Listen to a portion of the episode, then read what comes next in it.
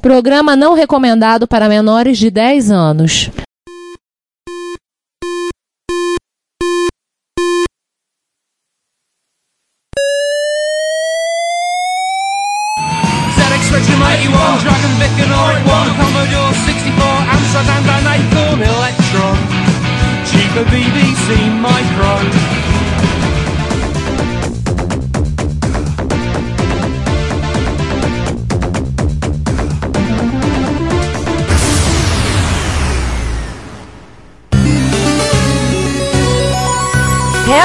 Retrocomputaria, porque velho é o seu PC.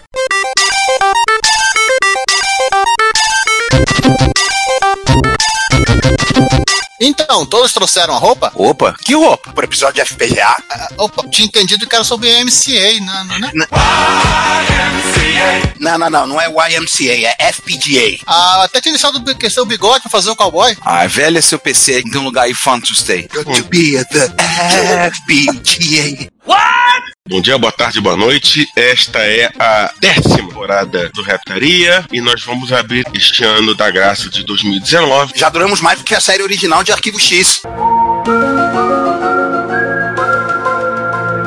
Tanta verdade está aqui fora. Uhum. Pra fazermos igual, a gente teria que entrar no limbo agora e só voltar a gravar em setembro de 2032, né? Eu entendi errado, então. Ah, seria uma boa, então, então a gente descansar. Mas tudo bem, vamos começar com um episódio Vamos leve. começar. Vamos, décima temporada. E nós vamos, não vamos falar de YMCA, Uma pena. não vamos fazer um episódio sobre Village People, porque esse não é um episódio sobre ambiente de música, que como se sabe, É ambiente de droga. Só uma coisa, César, a gente só não falou o número do episódio. Fala cara, agora. ah, sei lá, qual número aí? 94? 94. Qual 100, hein? Sim. Agora vai, hein? Não sei pra onde, mas agora vai. No mesmo ano que a Fórmula 1 vai chegar à corrida 1000, nós vamos chegar ao episódio 100.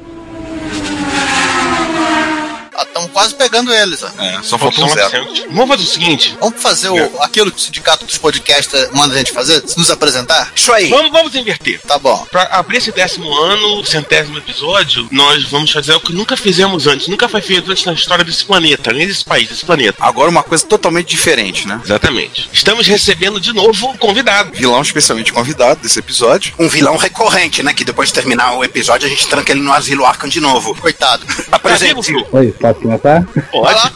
Aqui, pô, sabe qual é que é a idade, mudança, né? O pessoal tá dormindo ainda, eu inclusive. Bom, bom dia, boa tarde, boa noite, sou o Vitor Truco e tenho a honra aqui de abrir a décima temporada com vocês. Aliás, parabéns pelo empenho nesses 10 anos aí que vocês estão aí nativos. Obrigado. Ah, a gente é um bando de chato mesmo, pessoal. Tem gente que diz que gosta, então fazer o quê, né? A gente agradece, né? Aí, enqu- enquanto tiver gente perturbando, dizendo, pô, legal, a gente continua, porque a gente é chato pra cacete. Você pode ter certeza disso. E quando eles começarem a reclamar, já fazer com mais empenho ainda. A gente é aquele chato do violão que tá sempre cantando Legião Urbana nas festinhas. Não, não, a flautinha peruana. flautinha peruana, gente. Aquele tem a mais de ser chato. Mas, de novo, esse é um episódio sobre ambiente de música, que é ambiente de droga. Apesar da sigla do que a gente vai falar, lembrar muito o nome de alguma droga. É. Também. E finalmente vamos nos apresentar, né? Bom, Vambora. eu sou César Cardoso e o que eu posso dizer pra vocês é que este só será o primeiro episódio de um ano que promete muito pro Retrocomputaria. Se preparem. Oi, gente, eu sou o Juan Carlos Castro. Eu prometo tentar comparecer mais às gravações nesse ano. Eu sou o Ricardo Pinheiro e não tô prometendo nada, porque se eu prometo não dá certo, então vamos ver o que vai sair disso aí. E pra terminar, Giovanni Nunes, e assim como o Ricardo, não vou prometer nada pra não gerar falsa expectativa e nem ninguém sofrer por antecipação. O Giovanni só promete piadinhas cretinas na abertura dos episódios, ao menos na maioria deles. Ah, esse é o default, né? Quando ele não puder, eu cubro. É bom que Piadinha Cristina nunca está em falta né, nesse podcast. A gente já falou de FPGA em 2000 e qualquer coisa. Episódio 8 em 2010. Obrigado. Então, a gente achou que seria um bom dia, um bom tema para voltar a falar de FPGA. Nós não vamos ficar aqui discutindo se FPGA é emulação ou não, que isso é problema de vocês, vocês que se resolvam. A gente tem que explicar tudo, Rogerinho. Ah, que droga. A gente só semeia a polêmica, a gente não faz a polêmica. A gente Cara, só... a gente não precisa mais ser meia polêmica. É o seguinte, vocês que se resolvam, vocês que briguem aí. A gente já deu nossa opinião no episódio 8. Não, não houve nenhuma mudança em nove anos. É, mesmo porque já é uma coisa que já existe há mais de 30 anos, inclusive. Então, provavelmente não mudaria muita coisa de lá pra cá. A não ser que alguém implemente uma FPGA orgânica ou algum FPGA alienígena aí. FPGA quântica. FPGA Ah, é. orgânica também. FPGA quântico, que é fronteira agora é computação quântica. Mas enfim, a gente não tá falando de fronteiras quânticas românticas. Vamos dar uma passada muito rápida, já que a gente já falou no episódio 8. Vamos lá. Pra quem era muito criança naquele episódio e só pegou o reto computaria de lá pra cá, né? Inclusive, eu gostaria de dizer, como editor, desde lá, que pelo episódio 8 eu queria pedir desculpas a vocês, ouvintes. Porque com o tempo a gente vai melhorando na edição. Então, os primeiros episódios realmente sou obrigado a dar com todos os editores de podcast que eu já conversei. Primeira temporada sempre é a pior, em termos de qualidade de edição. É porque o pessoal começa a editar podcast com Paint. Não... Você tá errado. Cara, se me permite só uma correção daquela época, que eu, eu ouvi esse episódio recentemente, recentemente já três, quatro meses atrás, mas recentemente, lá comentou sobre o jeito que se escreve. Eu não lembro agora quem, é falando sobre ferramentas de Verilog, ferramentas de VHDL, dizendo que tinha diferenças entre uma e outra. Na realidade, diferença é o jeito que você escreve, mas o código gerado, que é que a gente chama de bitrim, que é o que vai posteriormente no, no FPGA, o resultado é o mesmo. Então, independente de ter sido escrito em Verilog ou em VHDL, é você tem o multiprocessamento. E foi um, um errinho de vocês naquela época, entendeu? Registrar. É tipo assim, você escreve um programa em C, o outro cara escreve um programa em Pascal, mas depois de compilados, os dois são, no fundo, programas em linguagem de máquina. Exatamente isso. Ou seja, a linguagem não vai importar muito no resultado final. Claro que depende do montador que você está usando, mas a princípio, para facilitar o entendimento, elas são iguais, entendeu? O Verilog parece um pouco mais com a linguagem C e o VHDL não. Mas do jeito que escreve, o, o resultado final é o mesmo. Fazendo meia-culpa, aquele episódio também foram três ou quatro malucos falando besteira sobre um assunto que leram, pesquisaram a respeito, não não estavam falando com um catedrático, né? Pesquisaram nada, leram tudo no Yahoo Respostas, ficou sabendo. Tem nada a ver, pá. É, não tinha Stack Overflow na época. É, truco, você pode fazer pra gente um apanhadinho histórico de chips que podem assumir personalidade diferente pré-FPGA, começando pela pau e etc. E também a atriz que faz a Mulher Maravilha, etc. Meu nome é Gal. É, porque, na verdade, o Pla e o Pau são mais ou menos a mesma coisa, né? Apesar de ter o, jeito ser diferente, a, a programação, né? Eles são mais ou menos iguais. Então, de repente, é, não tem muita diferença entre um e outro do- em termos práticos. Mas eu posso falar assim: a primeira notícia que eu tenho de um chip programável, assim, de uso comercial mesmo, seria o Pla, pela Texas, em 70. Vou botar nesse mesmo bolo a Pau, que veio logo depois, de uma outra empresa diferente, a Monolith Memory, surgiu em 78. E logo depois a Gal da Alep. Esses três chips, eles são tamanho do, daqueles seis antigos, TTL, e são mais ou menos parecidos entre eles no jeito de programar. Ou seja, ele tem um conjunto de portas lógicas e você pode arranjar essas portas lógicas de determinadas maneiras para cumprir determinadas funções. Ou seja, você pode personalizar o seu chip. Essa que foi a ideia de- dessa da lógica programável nessa época. E alguns hardwares clássicos usam coisas desse tipo, como por exemplo a Multipack Inter- Interface, o expansor de slots lá do Coke, tem um desses e tem vários outros que tem. Sim, é que a ideia, é, na verdade, a ideia de usar o chip programável, além de tornar o circuito menor e mais barato, né? é, ele foi com o intuito de prevenir as cópias, porque nessa época se copiava muito. Você pode pegar como exemplo o Apple II, por exemplo. N empresas fizeram clones, inclusive Estados Unidos e Brasil. Então, usando lógica programável, era um jeito de, de diminuir as cópias, né? Apesar de não prevenir, porque pega um engenheiro mesmo que está com vontade de descobrir, vai descobrir mais cedo ou mais tarde. Tanto que descobriram até pra ULA do Spectrum. É, justamente, né? ah, tipo a ULA do espectro que o pessoal da microdigital saiu brincando. Não foi nem com o osciloscópio, foi com o multímetro, né? Foi brincando com as portas até fazer o desenho inteiro do circuito. Já tive a oportunidade de conversar com o Cláudio Cassen, inclusive acho que ele já teve também aí com vocês no podcast, né? Sim, é, ele na época ele falou, ele usou um osciloscópio, né? Ah, do osciloscópio.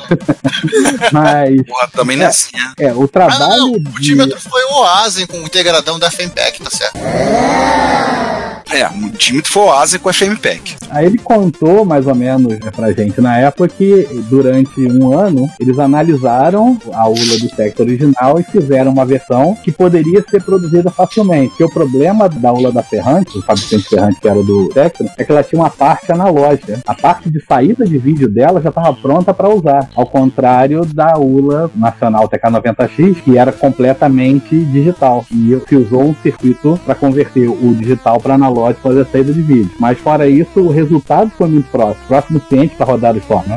Dizer, E aí, quando a gente chega na FPGA, nós temos uma diferença assim qualitativa em função desses todos os outros, ou é só uma questão de quantidade, quantidade de portas lógicas que a gente pode ter. Só um- uma correçãozinha, antes do PGA a gente tem o CPLD, que nada mais seria do que, comparando com as GAL, PAL e PLA, seria conjunto maior de portas lógicas dentro da mesma pastilha. Ou seja, nenhuma evolução tecnológica, só tem tamanho. É, uma placa e tomou bomba, away. É, não é exatamente isso, porque teve é tipo, o consumo da fonte, por exemplo, a corrente baixou porque diminuiu o, o tamanho da- das camadas, aquela toda Uhum. história de evolução do- dos feios, né? Lady Moore. Isso, exatamente. Então, mas do ponto de vista prático, o CPLD nada mais é do que uma flash bombadona, como o Giovanni falou. É como se pegasse várias flash, várias paus e agregasse tudo num- numa pastilha maior, com mais recursos para serem programados, mais portas para serem ligadas. Aí sim, temos o FPGA. O FPGA, na verdade, é um passo além de que somente o aumento de células, né? o aumento de portas. Inclusive, ele trabalha um pouco diferente do que o CPLD. O CPLD, quando você faz o bitstream dele, ou seja, acabou de programar, acabou de fazer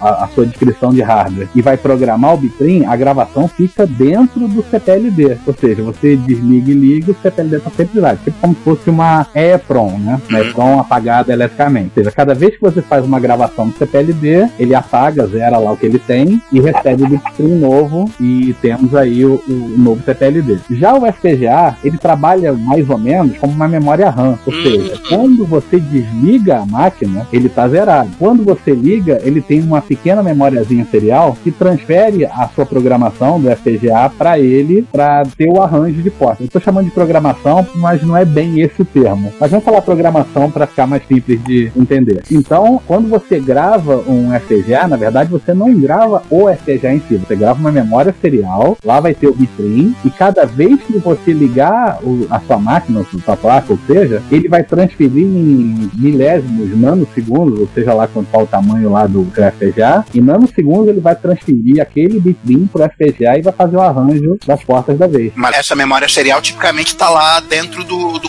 quadradão, né? Que é FPGA propriamente dita, ou é um componente externo. Não, não, não, é um componente externo. Quando você desenha uma placa, os três componentes obrigatoriamente que tem que ter seria, além do FPGA em si, a memória serial e um oscilador, que é o que faz a coisa andar propriamente dito. Daí vem o resto, como os capacitores de desacoplamento, a parte da fonte para converter os 5 volts para 3,3, 1,2, 1,8, 1,5, dependendo do FPGA que você está usando. E daí vai ter a parte da integração com o resto do mundo externo, digamos assim.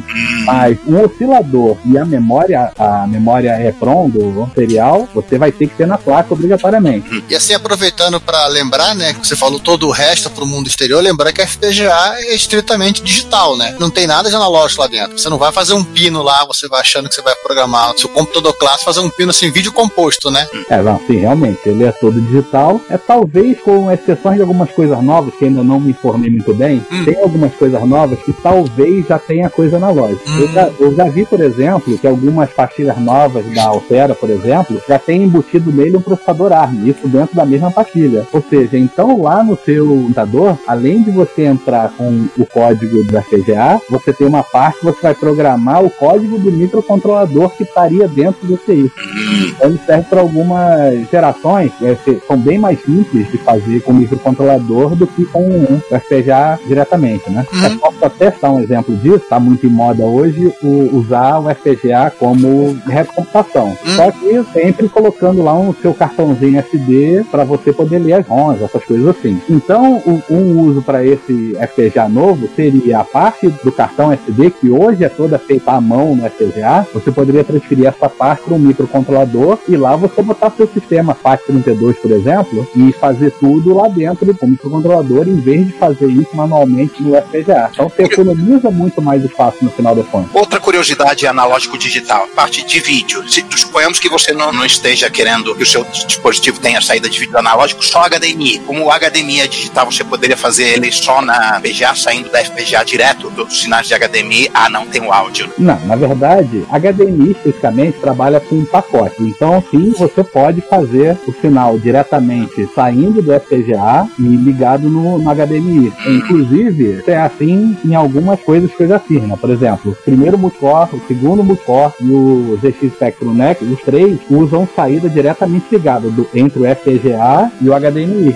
Aí tem outros problemas envolvidos, por exemplo, é você ter que manter o fluxo de dados de um jeito XYZ, que é o pacote, basicamente, né? Então tem algumas restrições de tamanho de tela, de quando os sinais devem mudar, de sincronismo, essas coisas assim. Isso é tudo feito, entre aspas, manualmente, para você poder casar o sinal saindo do FPGA para o sinal pronto para uma TV em HDMI usar. Então, seria essa a história. E, na verdade, a própria saída RGB, que apesar de ser analógica, é feito quase que direto. Ela usa uma escada de resistores, que a gente chama, resistor ladder, que faz essa conversão do digital para analógico diretamente na, na saída do conector RGB, digamos assim, do VGA. E você tem resistor ladders dentro da FPGA? Não, não. Isso também é conectado. Cada, por exemplo, eu lembro de cabeça, o, o ZX Spectrum são três cores, três bits para cada cor. Isso quer dizer que lá tem nove resistores, né? Uma escadinha, né? Por isso o nome escada de resistores, que vão fazer cada um desses nove pinos do FPGA. Cada um deles vai sair lá um sinal de tal 0 ou 1, que vai ser convertido de acordo com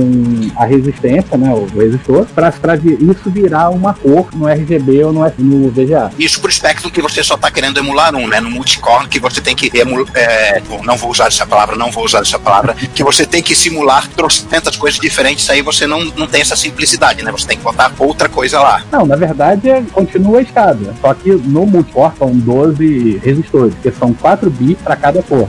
E se eu não me engano, eu acho que eu botei 5 pro, pro MSX-SM. Então são 15 bits pro MSX-SM. A razão disso é porque você vai ter que ir elevando a 2 aí o número de cores, né? Ou seja, com 9 bits a gente tem 512 cores, com 12 bits aí a gente faz uma conta aí, depois coloca, pera aí, eu ver aqui, faz aí a conta aí que eu falo. 4.096. 4.096 e depois? 8.192. Não, seria. Não, não, é, não é multiplicar por 2, seria, acho que é 32 mil. Não, é 32.768. Aí seriam 15 cores, 32768. Isso, isso. Então, então vamos lá. Enquanto no, no Spectrum Next temos 9 bits de cor para fazer 15, 12 cores, Multicore tem 4, seria 12 bits, faz 4.096. E o MSX-FM, se eu não me engano, eu coloquei 5 em cada cor, que daria 15 bits, seriam 32 mil e qualquer coisa, justamente para poder emular o 2 Plus, né? Seria o MSX2 Plus que tem, aquele VDP. Aquele formato de cor YJK, 19.268 ou 968? Ah, sete- uma diferença de 700 cores aí. 14 mil cores, pronto. 19 mil. Então, seria isso, ou seja, por isso que, ou seja, cada vez que você coloca um resistor nessa escada, que é um para cada cor no caso, você eleva é, ao quadrado a quantidade de cores, né? Então você multiplica por dois. Multiplica por dois. Não, você leva dois. Ah, eleva dois.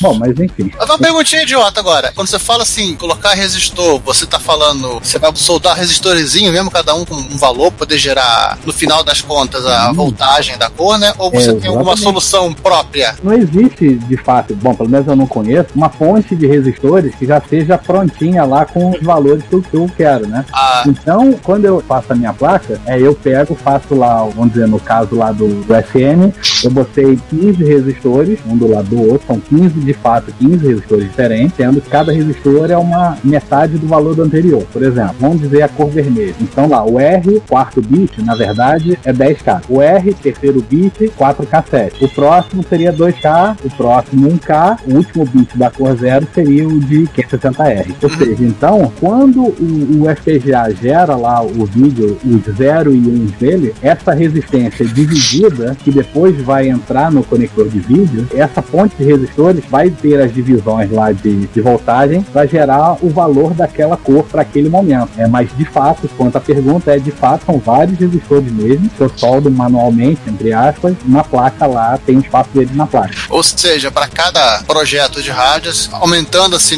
a resolução de, de cores desse projeto, você vai aumentando também o número de resistores. Fim da história. É, exatamente. Se você pegar o Mister, né, que é uma evolução do Mister, ele tem um resistor a mais, seria o sexto bit para cada cor. Ou seja, lá então eles têm 18 resistores para Ah, 65, na escada 36. deles. Isso. Então, É, é porque com certeza para emular máquinas Emular não, não pode usar essa palavra. Não, não, Olha, olha, olha. Não, não.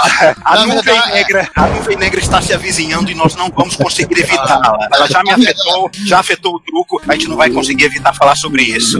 É, na verdade, não, é pra. é, No caso, tô falando uma coisa. Não, é uma coisa fit, é, é sintetizar mesmo. Sim, sim. A palavra certa é sintetizar, né? Então, é, sintetiza máquinas com mais cores, eles precisam de um bit extra para fazer essas cores. Senão iria cair lá no, por aproximação. Por exemplo, as 65 mil cores iriam virar 30 e poucas mil por aproximação. Aí a gente não vai conseguir fugir dessa questão, né? A cisane é inevitável. Ah, mas acho que é até bom falar, porque pra meio que desmistificar essa coisa.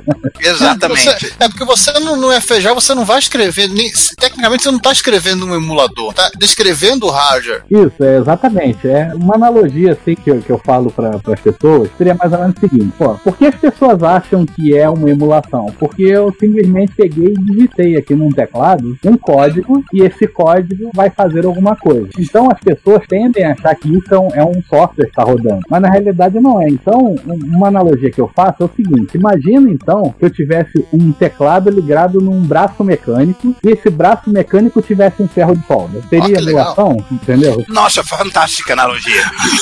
Então é, eu estou digitando comandos, digamos assim, para um suposto braço mecânico montar um circuito que eu estou dizendo como é o circuito. Então seria mais ou menos isso que é na realidade. Então um- a gente pode pegar e dizer que um FPGA é um grande protoboard que já tem em cima dele vários milhões e milhões de resistores. E esse meu suposto braço mecânico está pegando cada furinho lá e ligando um fiozinho de um determinado jeito, que no final das contas eu tenho meu circuito pronto. Sim, E esse circuito é o circuito. São efetivamente portas lógicas que funcionam como uma porta lógica de um 74x.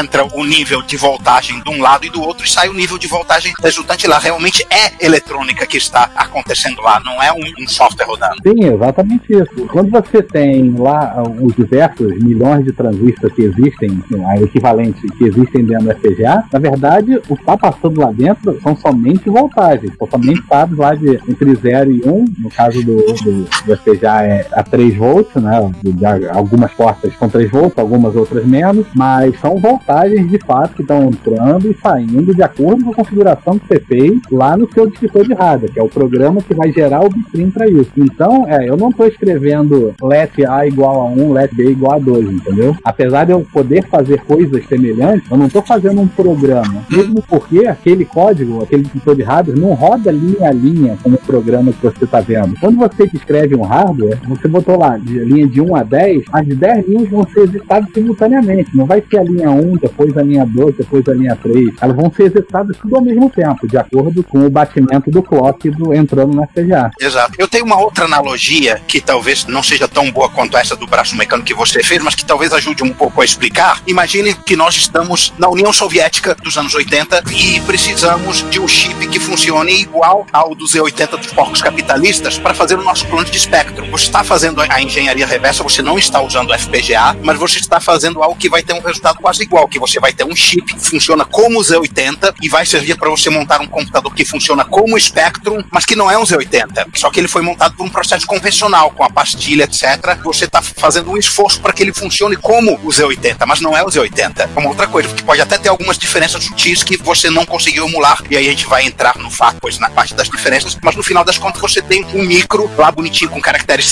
cirílicos que funciona como um Spectrum. Sim, É- é é- exatamente isso. Ou seja, você tem um clone, ainda que seja 100% igual, ainda que seja 99,9% igual, aí varia de acordo com a implementação, mas de fato você tem um clone e não uma emulação daquele componente. Não é um código que está rodando, entendeu? Você, você teve que construir um chip complicado, no caso, um microprocessador. Você ter construído isso por um processo convencional de fabricação de um chip que, é- que é fixo, ou você ter feito isso numa FPGA, no final das contas é uma diferença irrelevante. E é por isso que a gente chegou à conclusão de que FPGA não é emulação. Sim, é, exatamente. É. Porque a gente pega o nome de, desses chips, né? Seria os, os ASICs, né? Que são tipo, é um chip que tem uma função específica. Ele é tipo se fosse um marrom, vamos mal comparando aqui, é um marrom, enquanto que o, o, o FPGA seria uma RAM. Ou seja, no FPGA você escreve o que você quer, e no caso do, do ASIC você tem um chip que foi feito para aquela função. Mas hoje em dia, provavelmente foi usada uma linguagem tipo um VHDL para fazer aquele, aquele ASIC. Ou seja, no- antigamente até poderia ser, ah, nós fizemos processo fotográfico e, e fomos e desenhamos com planilhas e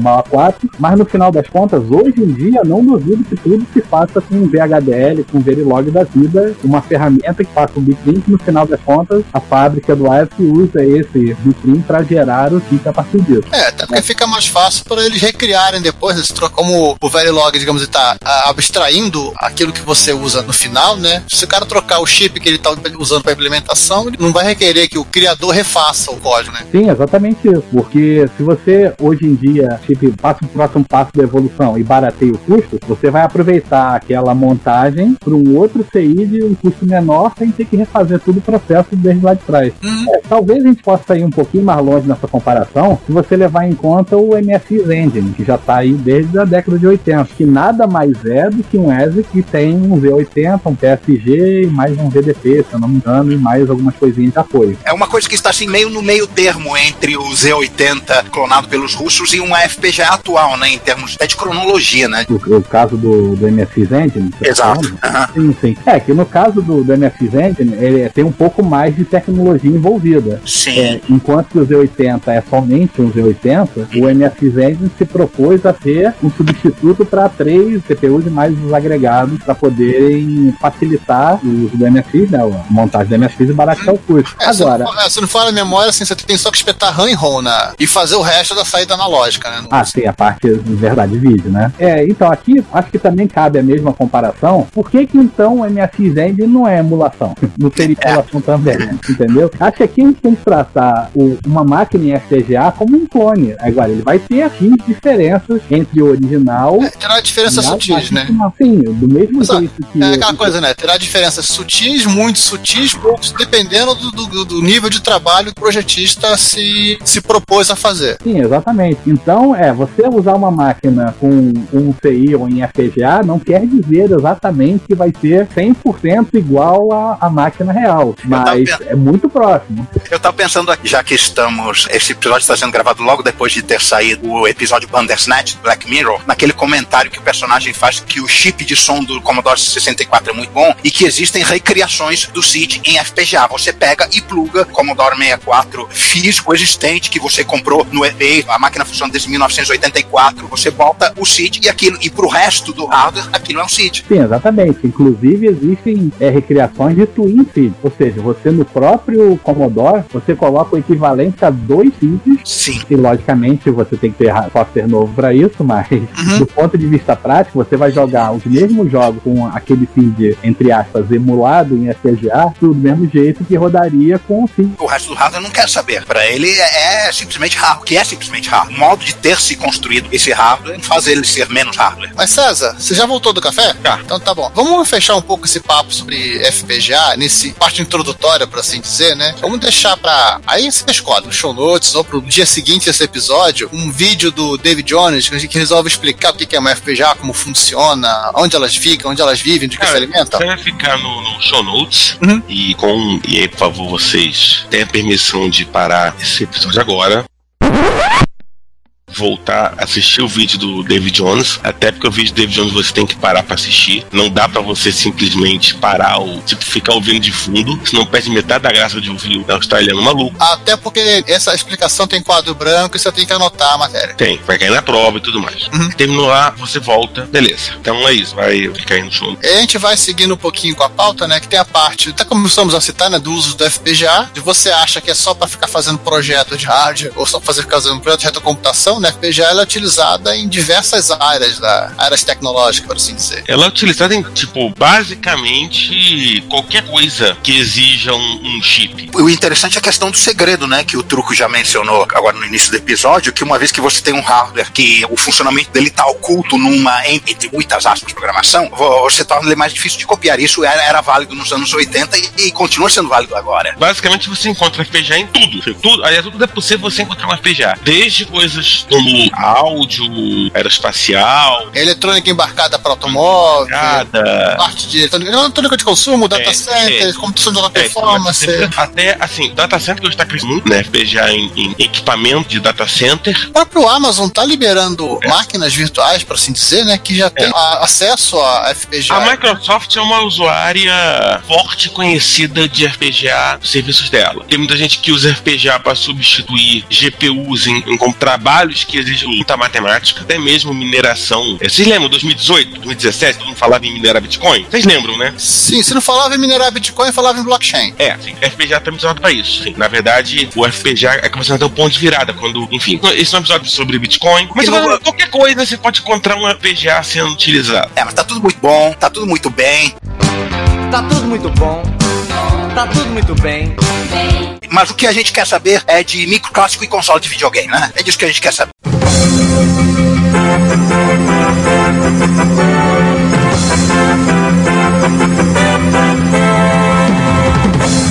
Retrocomputaria está disponível em vários serviços de streaming de áudio. Entre eles temos o YouTube, o iTunes, o TuneIn, o Stitcher, a Last FM, o Evox, Castbox FM, Player FM, Google Play Música e agora também disponível no Deezer e no Spotify. Não deixe de ouvir, comentar e compartilhar o nosso trabalho. Nosso muito obrigado por sua audição.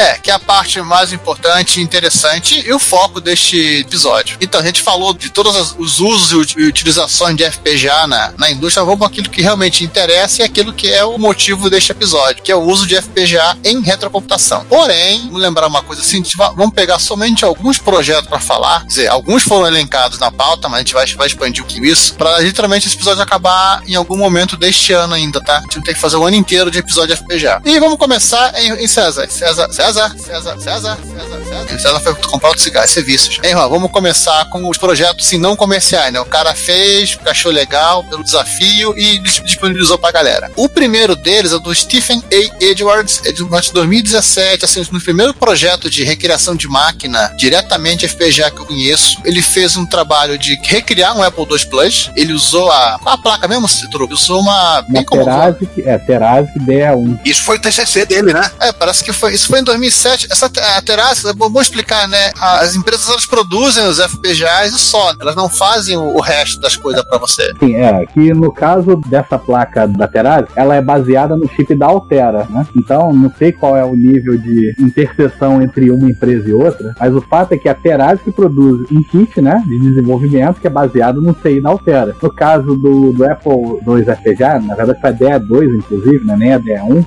essa placa é uma placa cheia de recursos, inclusive tem até LCD, tem saída lá o conector para fazer saída VGA, tem entrada para RS232, tem entrada USB, ou seja, é uma placa bem completa e tem suporte à, à memória, que ela tem memória RAM, SD, tem SRAM, SDRAM, tem memória flash, ou seja, então, para quem está começando agora, por exemplo, é um jeito fácil de começar os primeiros testes em FPGA usando uma dessas placas de algum fabricante desse, no caso da Altera, a Terase. E bom lembrar, né, que apesar de ter a saidinha de áudio, a saidinha de VGA, entrada serial, não sei o que lá, isso não tá tudo funcionando de fábrica. Você não vai achar que você vai ligar isso no computador e pronto, né? Você tem que É. implementar todo o suporte. Sim, sim. Isso, na verdade, você tem a ligação entre o CI e o FPGA, entre o Hum. conector e o FPGA. Você não tem, de fato, o funcionamento. A placa, se você ligar, geralmente ela vem com um demo, alguma coisa, algum demozinho rodando, mas de fato ela é virgem, entre aspas. Ai! Não tem nada ali para funcionando. Você tem que programar a funcionalidade de cada coisa. E esse projeto do Stephen Edwards, você, se você tem um multicore desse, desse nosso convidado aqui, você tem é, é, código de- é, desse camarada sendo implementado dentro do seu core de Apple II, correto? Sim, sim. É, todos os cores multicore, com exceção de, do, do CCE, né, do NC1000, são códigos de terceiros que eu fui colocando e disponibilizando de acordo Estendendo. com a... É, fui estendendo, dependendo, porque varia muito de core para core, né? Mas, é, eu fui estendendo aprendendo, fui otimizando, teve coisa que eu cortei dependendo da cidade, mas todos eles estão lá disponíveis, inclusive no GitLab do, do Multicore. Ou seja, todos os códigos que eu mexi, tem lá todos os seus autores originais, com todos os códigos originais e mais as modificações que foram incluídas no Multicore. Estão todos no GitLab do Multicore. Aliás, inclusive na página do, desse projeto, a gente consegue ter uma ideia do. A gente começou lá no comecinho do episódio falando de consumo de energia, né? Do, da PLA que virou CPLD e que passou a consumir menos energia. O autor do projeto ele dá uma, um comparativo bem interessante pra gente entender do que junta que é, a quantidade de. Quer dizer, a, a É, consumo de energia elétrica, né? De, do Apple II original e do projeto feito em FPGA. Sim, é que ele usa uma comparação entre um, um- um Apple II com um monitor CRT da época, né? Com um monitor em LCD e a placa DE2 na, no dia de hoje, né? Bom, dia de hoje da época. 2007. dia de hoje é 12 anos. Isso. Não, mas não duvido que esteja muito longe disso. Não, não, não, eu, eu, eu, não, eu não aceito, eu não aceito você pegar um ano começado em dois e dizer que ele é antigo. Não, não, minha mente se recusa a aceitar isso. Não. A não ser que você esteja falando do século II depois de Cristo. Aí sim. É, o problema é que a gente tem que aceitar é que quem nasceu em 2000 já, já é maior de idade hoje, né?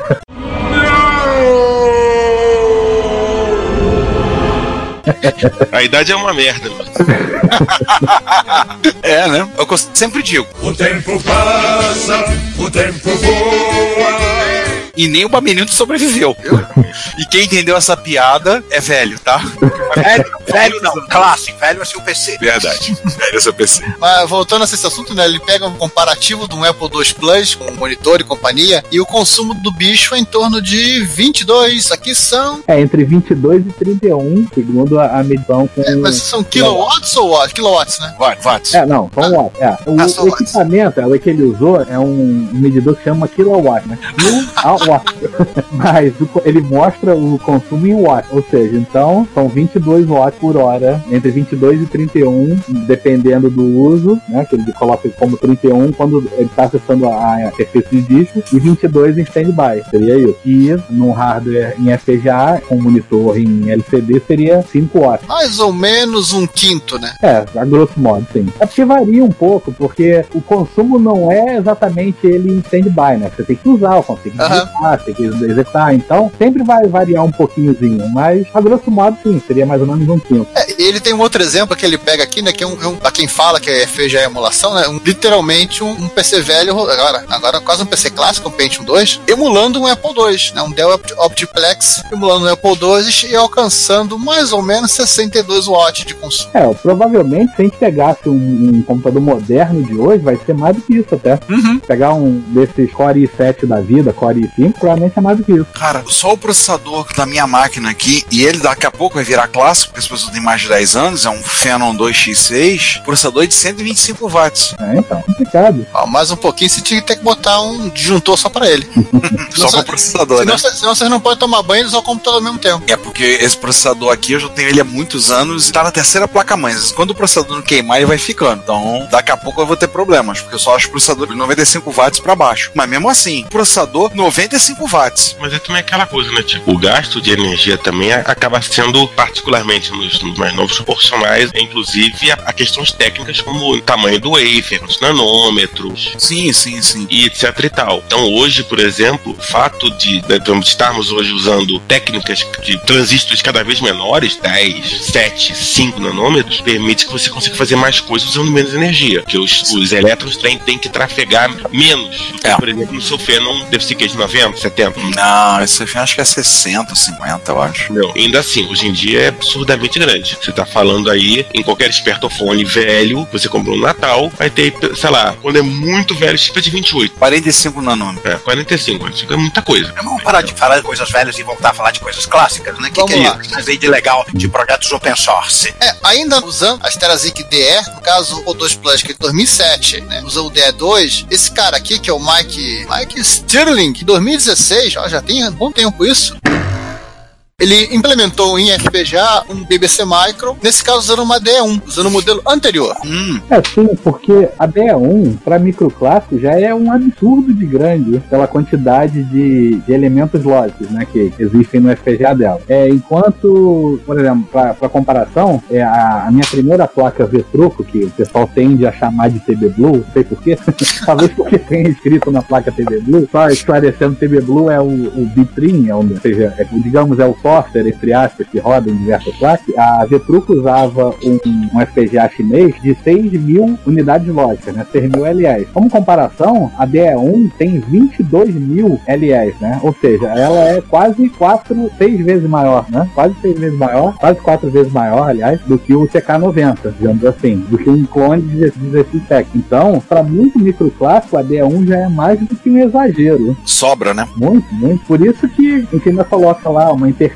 disco, uma interface scaler, né, para converter o sinal de RGB para VGA, dar outro suporte a outras interfaces, dependendo do micro, e assim ainda sobrando muito espaço na DA1. esse próximo também, que também é baseado em DA1, a Minimi, ou não? Não, não, ele é Só- diferente. é, não, só citar uma coisa aqui. É, só citar. É, observe primeiro, que eu tenho que falar alguma É. coisa sobre o 6502. Quanto ao, ao projeto do, do BBC Micro, ele foi feito originalmente como marketing, mas ele meio que abandonou o projeto. Hoje, esse mesmo projeto está na mão do David Bank. Ele, inclusive, fez um porte para a placa do ZX Spectrum do NEC. Então, esse mesmo BBC Micro pode rodar na placa do NEC direto. Roda no concorrente.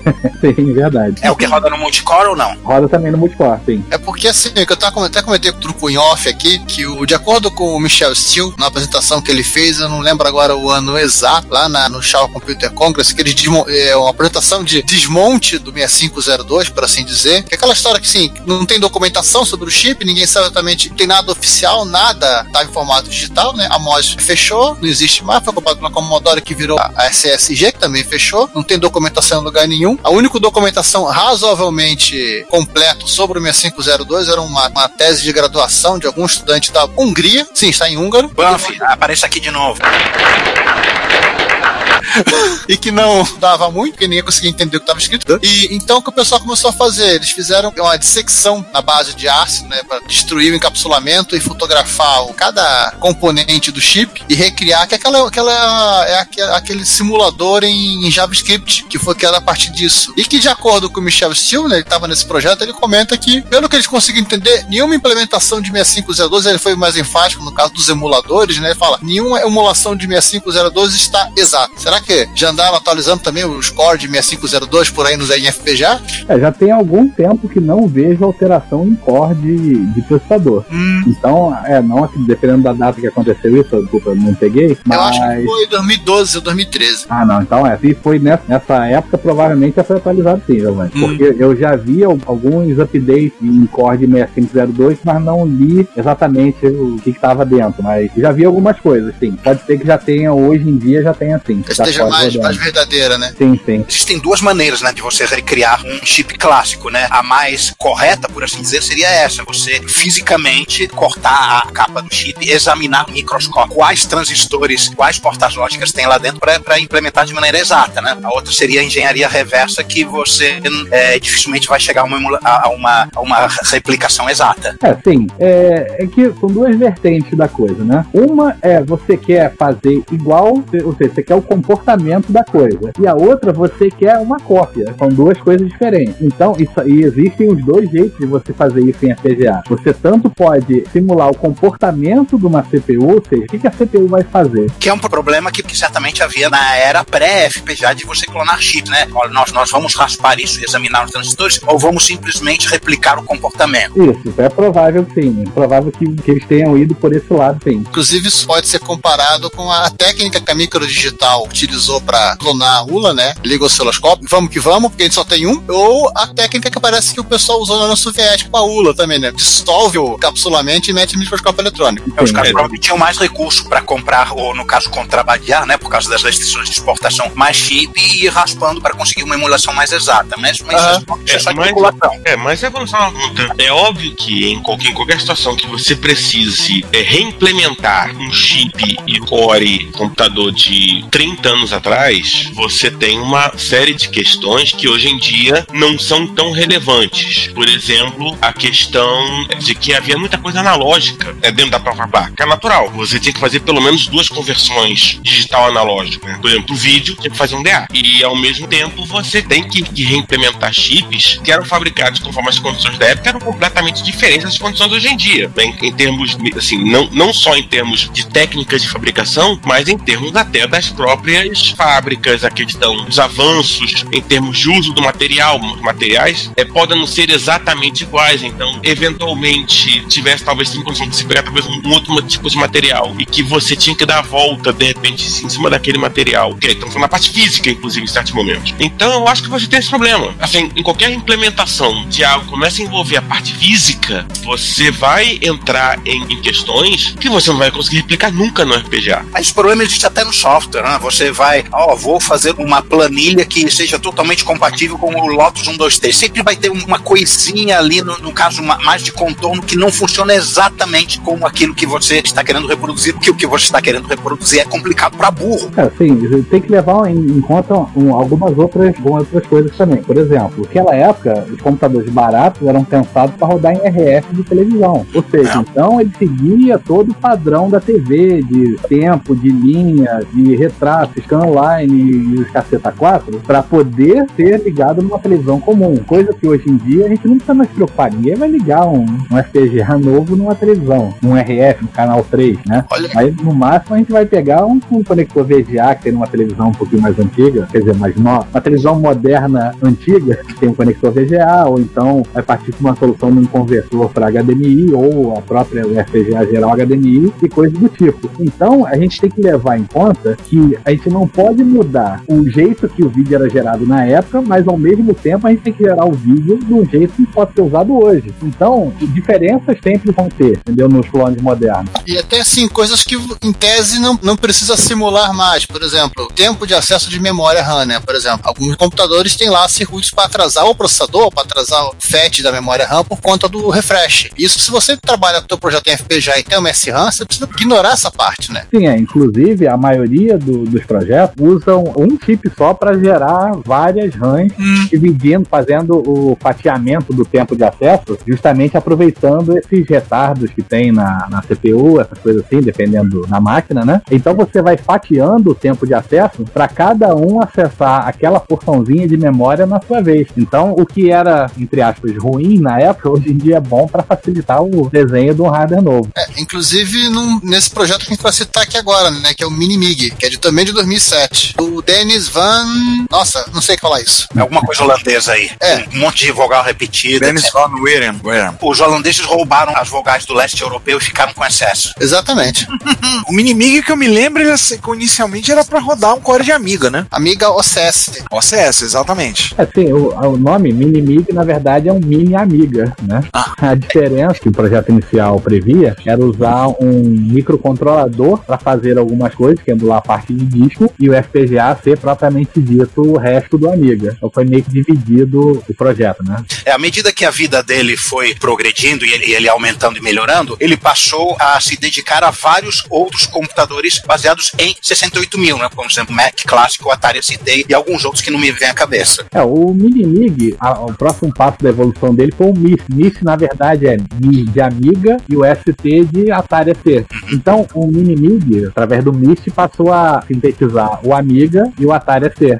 Já botaram até Sinclair QL também nele, né? É, aí, de brinde ele foi ganhando outras máquinas 78 mil, né, o QL, o próprio Macintosh, e isso gerou também o Mística, que aí esse já é um projeto um pouco mais sofisticado, que ele, se ele já até passou a fronteira dos 108 mil, ele emula uma porrada de coisa. Mano, simula uma porrada de coisa. Até eu falei errado hoje.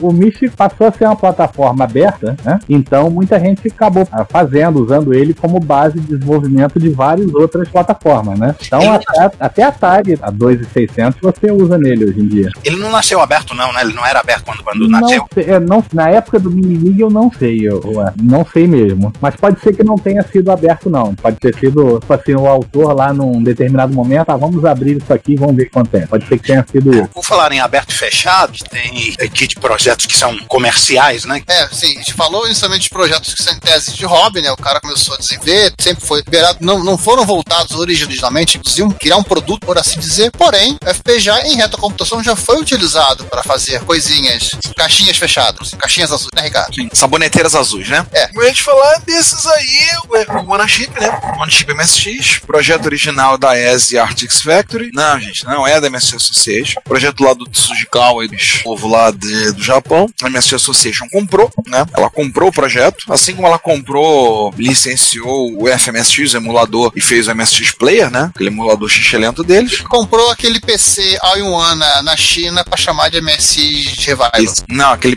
foi na MSX PC. Ah, tá. Era no mudinho num teclado, né? Isso. Meu Deus do céu, aquilo é horrível. O projeto originalmente é, foi lançado no finalzinho de 2006, como eu falo sempre, a saboneteira mais cara do mundo. Saiu originalmente, o projeto era para vender na Megalomania Nishin era para vender 5 mil exemplares em mês e meio, se eu não me engano. Era uma coisa assim que ele lançou de se vender 5 mil em um mês e meio. Vamos ir, vamos fazer acontecer. Eu, botar comple... pra... eu lembro dessa história. Eu completo se ficar faltando. Se ficar faltando. No final das contas, acho que não vendeu os 5 mil, mas não em um mês e meio. E o projeto saiu, beleza, saiu e ficou e encerrou. E hoje em dia ele é item de colecionador, né? Porque só foram feitos 5 mil no mundo. Mas uma coisa boa é que o projeto foi todo aberto. Então, rapidamente, o primeiro que recebeu o seu Honest MSX pegou o CD, fez uma ISO, jogou na internet. E daí veio os derivação dos projetos. Aí depois, posteriormente, veio os Emixnel. Aliás, e- Ricardo, só um detalhe, esse projeto originalmente ele seria apenas um MS1, né? Quando ele saiu, o OneChip MSX, ele era um MSX2 com 256K de RAM. Originalmente, assim, lembro que originalmente eles anunciaram que seria MS1, aí todo mundo chiou. Ah, foi, verdade, verdade, verdade, verdade. Aí todo mundo chiou. Aí eles implementaram o MSX2 com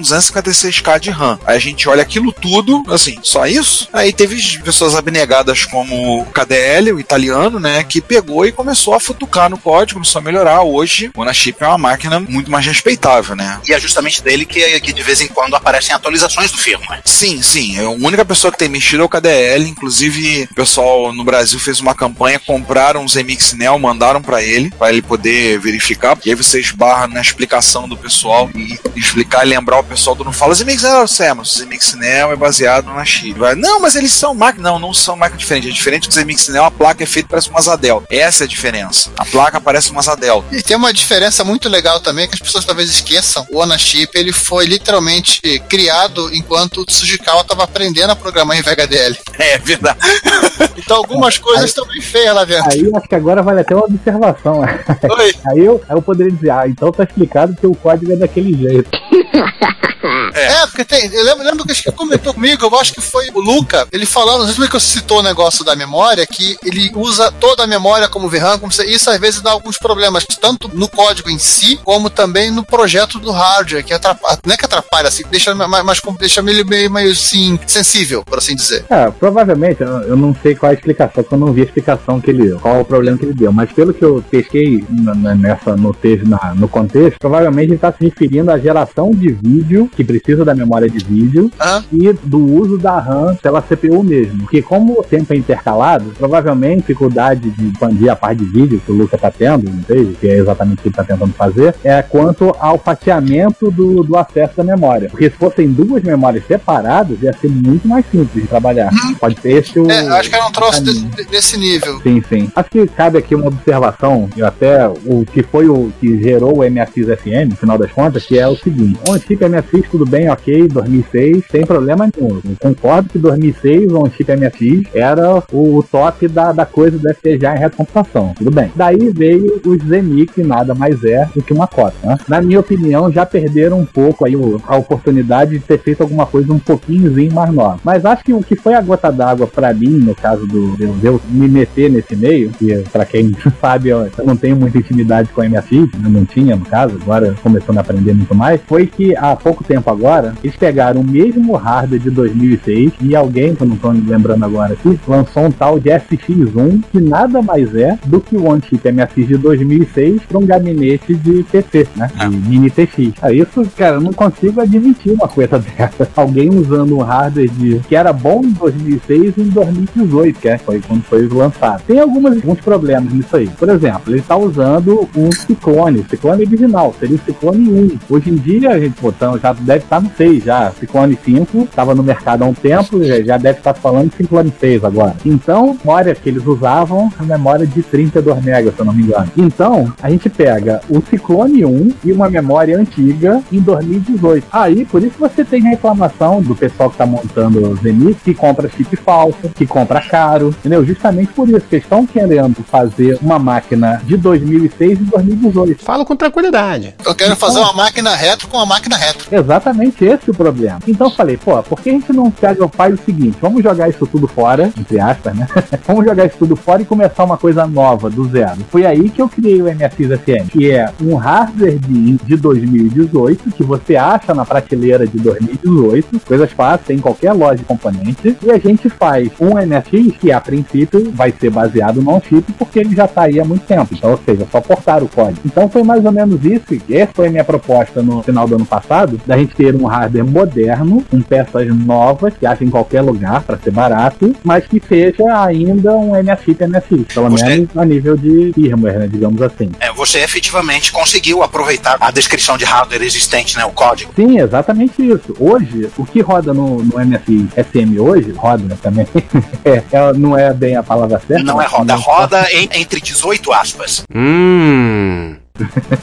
Então, ou seja, o que está dentro do FPGA hoje do, do SM nada mais é do que o, o ACM do KDL, a última versão dele, recompilada, rebuildada, né, pro SM. Ou seja, hoje ainda não temos a porta HDMI funcionando, nem o, o Wi-Fi funcionando, porque ainda não cheguei lá, mas um dia vão estar funcionando, né, assim que evoluir um pouco mais. Isso no hardware novo, mas para usar como um equivalente ao Zenith, tá funcionando. Tá maneiro, tudo quanto é cartucho roda dentro dele. O que funciona, 100% do que funciona no, no Zenith, no, no on-chip, funciona no SM exatamente igual. Porque, na verdade, nada foi mudado. É exatamente o mesmo código do KDL. Agora, eu não sei por que, que o fabricante da FX1, se é que é esse o nome, eu tô chamando de FX1, eu vou, vou dar uma olhadinha. FX1? É esse mesmo. Então, então eu não sei porque o fabricante da F1 não teve essa brilhante ideia de usar um hardware mais novo e recriar o One Chip usando um hardware mais moderno, que seja mais barato e muito mais simples de usar, muito mais simples de ac- Dá trabalho. Oh, yeah. Não, não, virou um caminhão de Ciclone 2 na esquina da casa dele. Ela saiu com balde, encheu o balde, tá, tá lá. Cara, tá, quer dizer, falando, e aí eu vou ter Só, só uma observação, só uma observação, desculpa, não é Vai, nem. Ciclone 2, é o Ciclone 1. Seria Ciclone, Ciclone, simplesmente. Cara, é, é bem dizer claramente assim, é mais fácil copiar do que fazer. Que É, acredito que, que partiram para essa linha. Tipo assim, ah, quando o KBL lançar um firmware lá, não precisa trabalho nenhum, ó, tá aqui. Pois é. As, as partiram para essa linha. Mas na verdade, hoje, no código que eu montei lá no, no Quarkus, né, que é, o, que é o que faz o build pro Altera, no Quarkus eu já montei de um jeito que eu faço um drop do zip do KDL dentro do- de uma pasta e praticamente é só clicar no build para gerar o do SM. Mas é observando, é claro que isso vai mudar daqui a algum tempo quando eu de fato fizer módulos para poder utilizar o, o HDMI e o Wi-Fi. Vai mudar um pouco, mas também não é o fim do mundo. E sendo que o KDL pode, a partir de um determinado momento, também dar suporte ao SM se assim ele desejar. Né? Permita-me uma sugestão do, na parte do Wi-Fi. Vê o que, que o Luca andou fazendo. com- Ele fez um cartuchinho de Wi-Fi para usando uma SP8266. Tenta ver como é que ele fez, ou falar com o Luca como é que ele fez o negócio. Se precisar, eu tenho um cartucho te empresto, você dá uma olhada. Porque aí pelo menos fica uma coisa semelhante. Tipo, o que fizer para um funciona no outro. Sim, ele usou alguma coisa que já existia, ele partiu do zero, tem essa informação, não? Ele usou um, ele usou uma SP8266, um chip para fazer o controle, para fazer o, o diálogo com ele. Certo. Como é que eu Então- pintei o cartucho? Eu teria que desmontar o cartucho para te dizer qual é o chip. É, se ele É, estiver mas, disposto Ricardo, a ajudar, Uma foto da placa ajuda? ah, provavelmente sim. Dá dois minutos que eu te mando a foto. Ah, tudo bem. Se ele estiver disposto a ajudar, porque o SM também vai ter que ter um projeto aberto, porque usa o, o ACM como base, que é um projeto aberto. Então, é, se ele quiser contribuir de algum jeito, poder, vai poder contribuir. Entendeu? Aí você, não sei se o hardware dele vai ser secreto, Não, se não. não. é aberto, aí não sei, mas a princípio não vejo nenhum problema. É, porque se fizer, fizer, por exemplo, ele fez uma placa de rede uma vez pro MSX, que a placa tem um monte de coisa, mas não é compatível com a implementação que o pessoal tá usando hoje em dia da UNAPI. Então, por exemplo, para fazer certas coisas na placa de rede, tem que ter software próprio. Você tem a UNAPI, você tem compatibilidade, por exemplo, com a GR8net, tem compatibilidade com a placa que a Tecnobyte vende, tem compatibilidade com a Opsonet, beleza. Aí ele fez essa. Mas como ninguém fez Wi-Fi ainda, nada, e não implementaram em API para ela, pelo menos se fizer a tua, você não tá implementando, tá vendo? Se tiver proximidade, se eventualmente algum software feito pro Wi-Fi dele vai funcionar na, na MSXSM. Sim. E aí pelo menos já padroniza a coisa. Apesar de ser assim, um pensamento grandioso nesse momento, o que eu quero com o FM é gerar, entre aspas, um novo padrão. Tipo assim, ah, o OnChip MFI já é até 2018. A partir de 2019 agora vai ser FM. Claro que a gente não vai pegar e jogar tudo fora e, e falar assim, ah, agora eu não vou mais usar o Zenix, não vou fazer mais desenvolvimento dele. Mas a ideia é criar um novo padrão a partir de hoje, 2019, que a partir de agora, vá, vamos trabalhar com o padrão que o SM está usando, entendeu? Seria esse pensamento, por enquanto é meio ambicioso, mas a gente nunca sabe, né? Não, é- eu acho válido, como você falou, pelas vantagens que traz de economia de, falou, usar o mais fácil para comprar peça, para conseguir peça de qualidade, tudo facilita em vários aspectos, né? E além do mais, um chip com muito mais capacidade. Sim, É, até exatamente. porque, o, até porque o próprio Ciclone, né, se não me corrija aí, o próprio Ciclone tá quase no limite, né, o original. Ah, o original já passou do limite. O KDL fica dando pulinhos para poder encaixar as coisas dentro dele. Sim, é. O, se, você abre o, o projeto original, é coisa de 99% de equipação. Enquanto que o mesmo código no FM ocupa 52%. Seria mais ou menos. Ou seja, então a gente tem 50% a mais de, de espaço para crescer. Se hoje em dia a gente tá assim, imagina daqui a um ano quando estiver ocupando mais 50% de com outras coisas legais que existem para minha vida. Ou seja, você tem aí uma questão de, e aí é importante a gente ficar isso, de que os FPGAs também têm os limites deles. E né, assim, a decisão de você implementar ou, ou não uma máquina ou uma coisa num determinado FPGA vai acabar influenciando né, naquilo que você pode ou não conseguir dentro daquele FPGA. Sim, é que no final das contas você está sempre limitado de jeito, seja de velocidade, de acesso à memória, seja pelo tamanho, aí vai depender muito da máquina, da placa, do FPGA. Mas voltando àquela comparação que o FPGA seria uma matriz de contato, né, uma placa, um protoboard com milhões de transistores, essa placa tem um tamanho físico pela quantidade de transistores, né, de elementos lógicos que ela tem. Então, alguma limitação sempre vai ter. No caso do OCM antigo, já estamos no limite, então não tem mais muito o que crescer. A gente pode melhorar, talvez corrigir. Agora, mudar o que é aquilo, só começando do zero. Simone, solta o quadro aí. Se você quer ouvir esse podcast ou outros episódios a partir do YouTube, nós temos um canal www.youtube.com.retrocomputaria. Lá temos os episódios colocados e temos também playlists separadas para os episódios do Retro Computaria, Retro Hits, Retro Besteiras, Repórter Retro. Eventualmente, alguns vídeos estarão sendo colocados lá. Como vocês sabem, nós somos melhores em áudio do que vídeo, mas vídeos relacionados a eventos de retrocomputação e outros assuntos relacionados estarão disponíveis no nosso canal. Não deixe de assinar. Não deixe de ouvir o Retrocomputaria e pedimos, compartilhe, conversa com seus amigos, apresente o podcast. Obrigado. Acabou, acabou, acabou. Então, vamos para o momento Guinness Book? Vamos seguindo com um outro caixote que coincidentemente também é azul, né?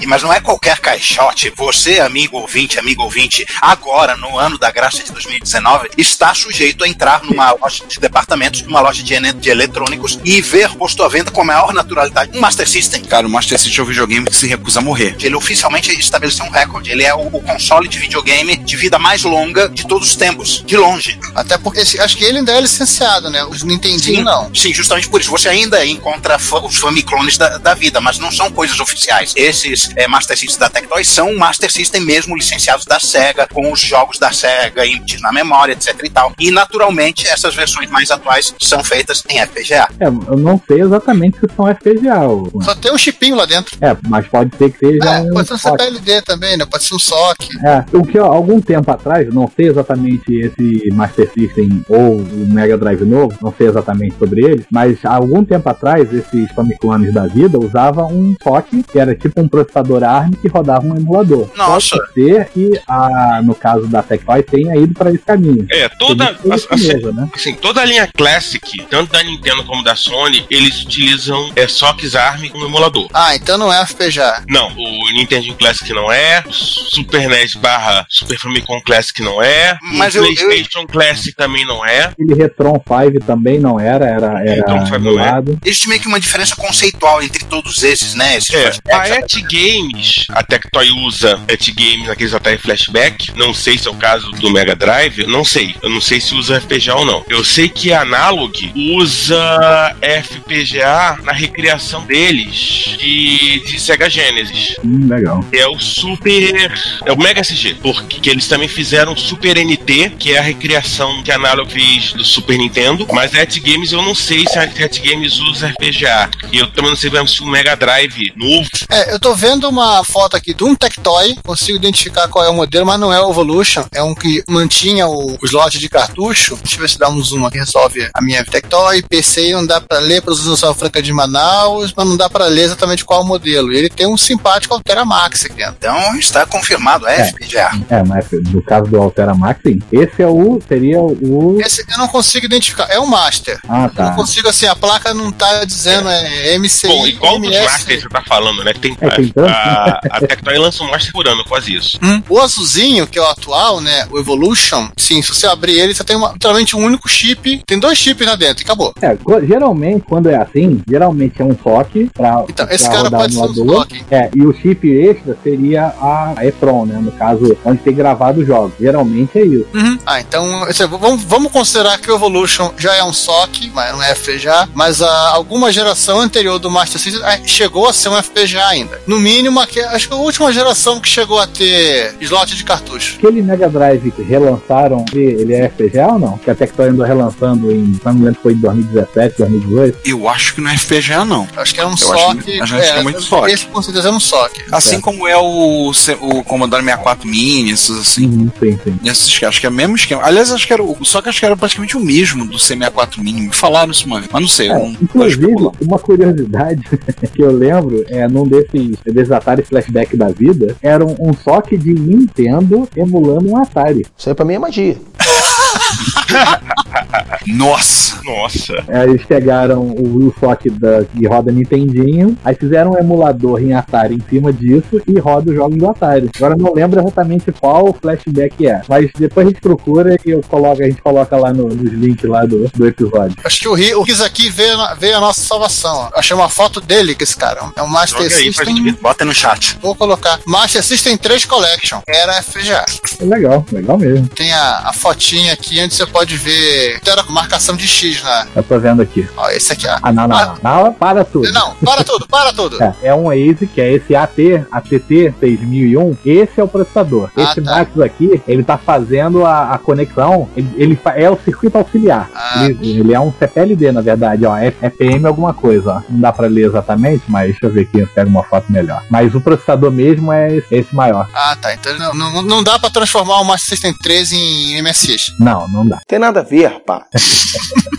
Ah, esse MX é uma memória flash, que é onde está gravado os jogos, deve ter jogos na memória, isso, né? E o, e o Max é um CPLD que está fazendo provavelmente a interface entre a, a memória e o processador principal. Ah, entendemos. Então, tiramos o Master System da lista. É, inclusive, a voltagem, esse cara aqui deve trabalhar com 3V3. E esse Max, ele é 5 volts tolerante. Então, provavelmente ele também faz a parte do cartucho, de leitura e conversão do sinal para CPU. E tiramos o Master System da lista, mas ficou a parte elucidativa aqui. Até porque é uma coisa meio natural também, até puxando um pouco do que o falou, a gente acaba confundindo FPGA, CPLD, ASIC. A chance de você se confundir é grande, né? Você acha que é a mesma coisa, não é, não é a mesma coisa. Então eu acho que no final das contas a gente tem que, até também pro nosso ouvinte, pra nós e pro nosso ouvinte, a gente entender um pouco essa diferença mais, mais claramente. É, mas a, porém. a grosso modo, a gente poderia dizer que um, um ASIC ele é um PGA digamos assim, né? Claro sempre vai ter diferença, funcionamento, aquela coisa toda que a gente sabe. Mas basicamente ele seria um CI que você não regrava, enquanto o FPGA você pode regravar. Mas seguindo aí, né? você- Como você lembrou que o caso não FPGA, mas o CPLD foi utilizado nesse projeto do Master para literalmente ler o cartucho né, e fazer toda a interface com o resto da máquina, só isso também é utilizado no mundo da retrocomputação para criar novos hardware, né? Periféricos, É,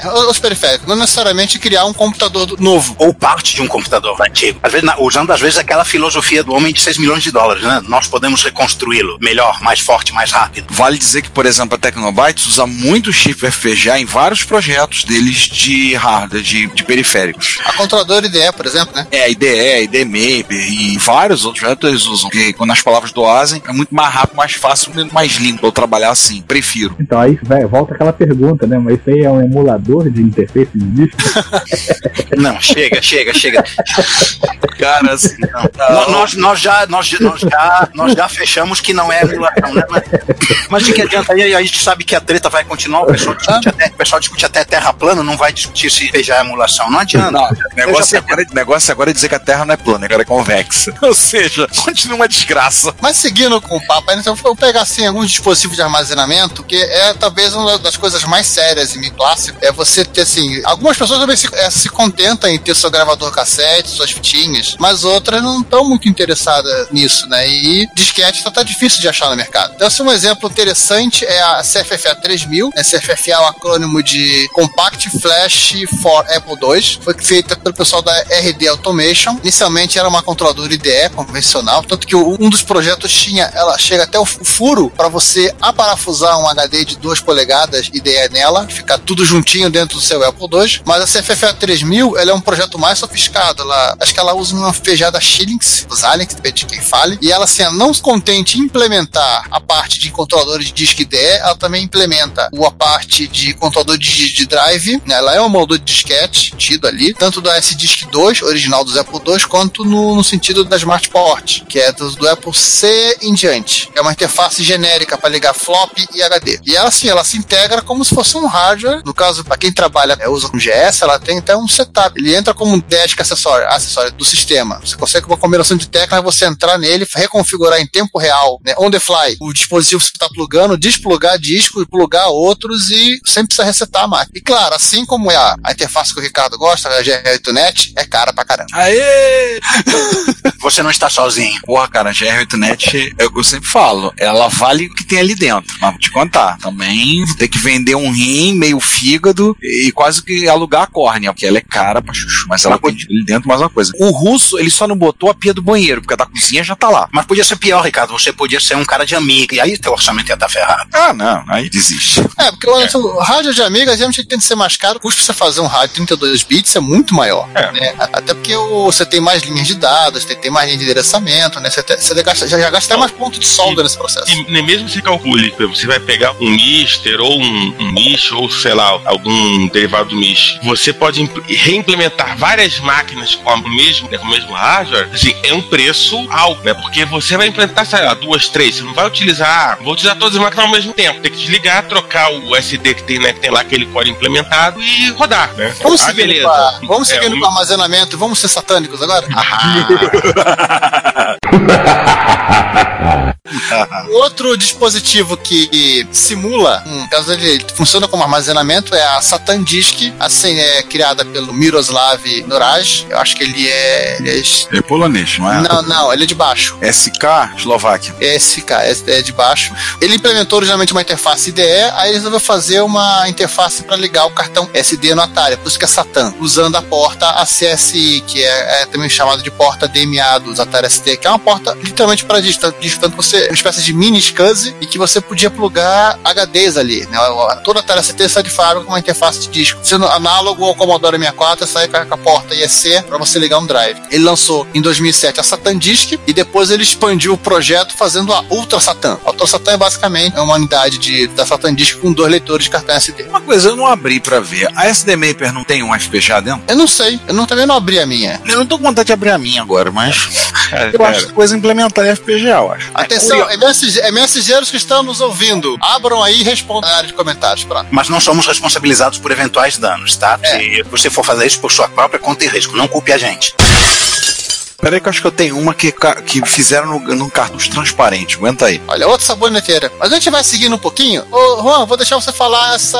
Ah, essas F18A. duas aqui, que são, as duas são tua praia. Sim, F18A trata-se de uma placa que reproduz o funcionamento de um VDP, de um, de um 9918. Ela foi criada originalmente para o Texas T994A, mas que como ele usa o mesmo chip de vídeo que o MSX usa e outros usam, ela acabou sendo adaptada para todos esses outros. Então, ele implementa um meio que um meio termo entre o 9918 e o 9938. Ele tem modos de 80 colunas que algum software do TI-99 usa e aí faz muito sucesso entre a comunidade de colecionadores de TI-99 e algum sucesso também entre os a de colecionadores de MSX. Inclusive, assim, ele tem versões de placa específicas para alguns modelos. Sim, a Por MSX da- europeu, MSX japonês. Por conta do Texas. layout, né? O layout na placa. Sim.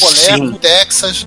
Sim, ColecoVision. Você também pode botar isso no ColecoVision. É Sim, simples. Oi. Só me permite comentar assim: tem um Altera lá dentro. Tem um FPGA. Tem um Altera Max ali. Acabei de pegar. Eu não abri, porque o meu é, o que eu falei, o cartucho transparente. Eu iluminei agora com uma lente de aumento. Tá lá. ó. Se eu vi bem um Altera Max. Pode ser que seja um CPLD, na verdade. Por exemplo, se for um FN32, alguma coisa, por exemplo, é é um, é um CPLD, na verdade. Usaram um chip tão velho que assim, que o silk dele tá horrível de ler. É porque Tá é horrível. falso. Ah, tá, bem sabido. é falso. Com É que eu tava com preguiça, agora que eu tô olhando que é chave Phillips, agora que eu comecei tem que acabar, né? Agora eu vou abrir a pinóia do cartucho, ela tá aqui na mão. Enquanto o Ricardo desmonta isso aí, É só dois parafusos Phillips. Viva em estado retro, computaria.